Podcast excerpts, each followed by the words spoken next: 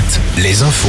Avec Fabienne Lacroix, bonjour. Bonjour Julie, bonjour à tous. On jette un coup d'œil sur les prévisions météo. C'est toujours euh, très agité ce matin avec euh, des pluies en ce moment sur la Vendée et le Poitou-Charentes. Ciel nuageux et menaçant au nord de la Loire. Les éclaircies devraient être de retour en cours d'après-midi sur la Nouvelle-Aquitaine. Ciel de transition demain avec un temps plus ensoleillé et plus froid pour dimanche. Dans la Vienne, un nouveau report pour le réacteur numéro 2 de la centrale de Civaux. Il devait reprendre du service le 19 février, puis le 1er mars. Finalement, ce ne sera pas avant le 11 mars.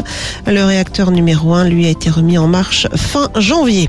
Au chapitre judiciaire, les suites de l'affaire Palmade, la Cour d'appel de Paris euh, se penche aujourd'hui sur l'assignation à résidence contestée de l'humoriste 15 jours après avoir provoqué un accident sous l'emprise de la cocaïne.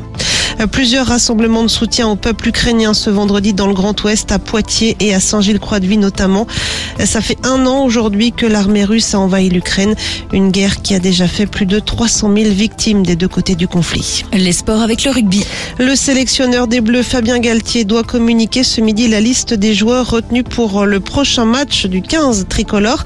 Ce sera dimanche au Stade de France face à l'Écosse.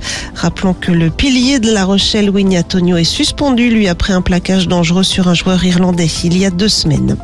En Pro D2, toujours en rugby, Soyons Angoulême, toujours en lutte pour le maintien, reçoit ce soir un autre mal classé, Montauban.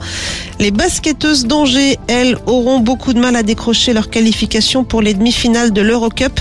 Les Angevines se sont inclinées de 30 points hier soir sur le parquet de Lyon en quart de finale aller. Match retour mercredi prochain à Angers. En foot, on joue ce soir en national. Cholet se reçoit Dunkerque et Le Mans joue à Paris. Et puis Nantes, Rennes et Monaco sont éliminés de la Ligue Europa. Et les Canaries battus 3-0 hier sur leur pelouse par la Juventus de Turin. Rennes et Monaco éliminés à l'issue de la séance des tirs au but. L'actualité ciné avec les Césars ce soir. Les films L'innocent et La nuit du 12 font partie des favoris avec chacun 11 nominations. Cette 48e édition des Césars sera présidée cette année par l'acteur Tahar Rahim. À suivre également les Oscars qui seront remis eux dans la nuit de dimanche à lundi à Los Angeles. Vous êtes avec Julie sur Alouette. Très bon réveil.